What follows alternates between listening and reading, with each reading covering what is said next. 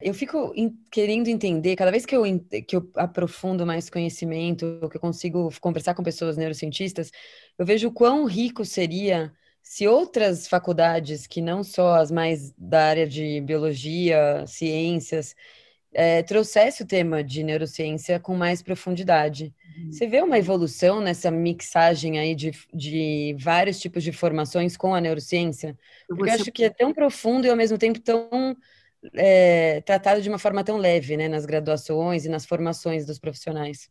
Então, eu vou ser sincera, assim, cara, eu criei a plataforma por isso, tá? Porque eu não conseguia é, navegar em todas as áreas e levar essa, essa importância para todo mundo, né? Quando eu comecei a fazer consultoria dentro das empresas, eles tinham até dificuldade de saber como que, qual seria o resultado, porque é inacreditável mesmo. É, mas é, é um, um misto de conhecimentos mesmo. Então, o neuromarketing, ele, ele beira um pouco é, isso, né? Porque o neuromarketing, ele é puro estudo de dados, né? Ele é numérico, mas ele tira um pouco a motivação, na minha opinião. Né? Eu, eu trabalho isso, mas o sistema é cognitivo e a motivação humana, porque não dá para ser só dados e números, né? Por isso meu trabalho chama equação.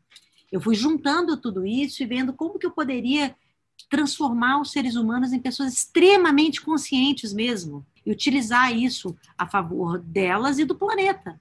É quando você é consciente, você é a favor do planeta, dos outros, além de você. Quando você não é, não é consciente, você é a única pessoa que importa.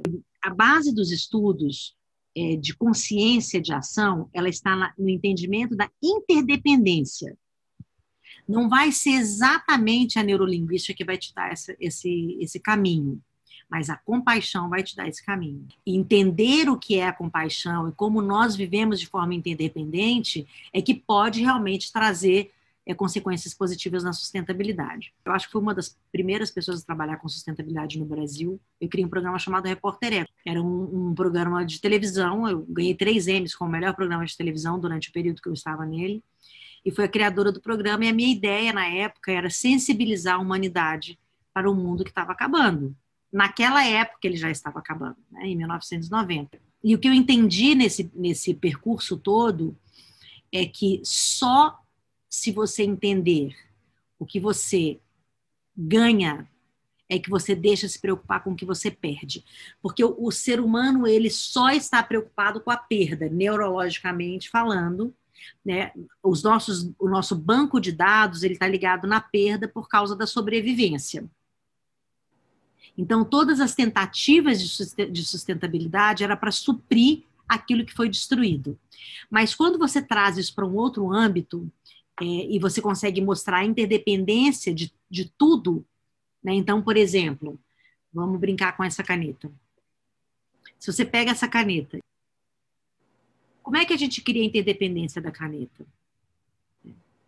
Então, você começa.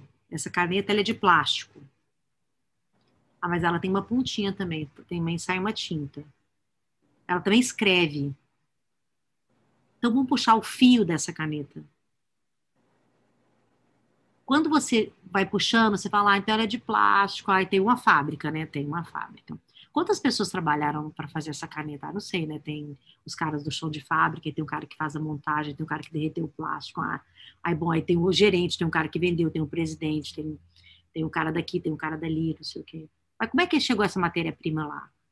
Aí, bom, então a matéria-prima estava num caminhão. Né? Ah, é, tinha um caminhoneiro, né? Tinha roda, tinha caminhão. E você vai criando todo o trajeto dela, até você chegar na primeira pessoa, que criou uma parte dessa caneta. Você vai chegar antes ainda do látex.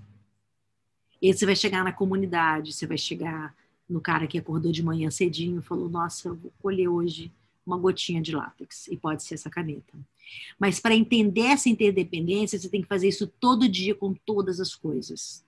Por isso surgiu o minimalismo, o biohacking, todos os caminhos de resgate do que é o natural é simplesmente o entendimento da interdependência e de que nenhum de nós vive sem um e outro. O um exemplo básico aqui. Se vocês não tivessem aí, eu não estaria falando aqui. A interdependência ela está em qualquer coisa. Nós vivemos interdependentes um do outro. E tudo depende. O que você está vendo aqui, aí, não é o que eu estou vendo aqui. Se eu fizer assim, você não vai ver a mesma coisa que eu estou vendo também. E se eu fizer isso aqui, ó, você está vendo ainda uma coisa diferente de mim. Então, qualquer coisa que eu fizer vai depender de onde eu estou e de onde você está. Então, então nós somos sempre interdependentes. O engajamento de qualquer coisa está no, no, no, no, entendimento de, de que eu dependo de você e que você depende de mim.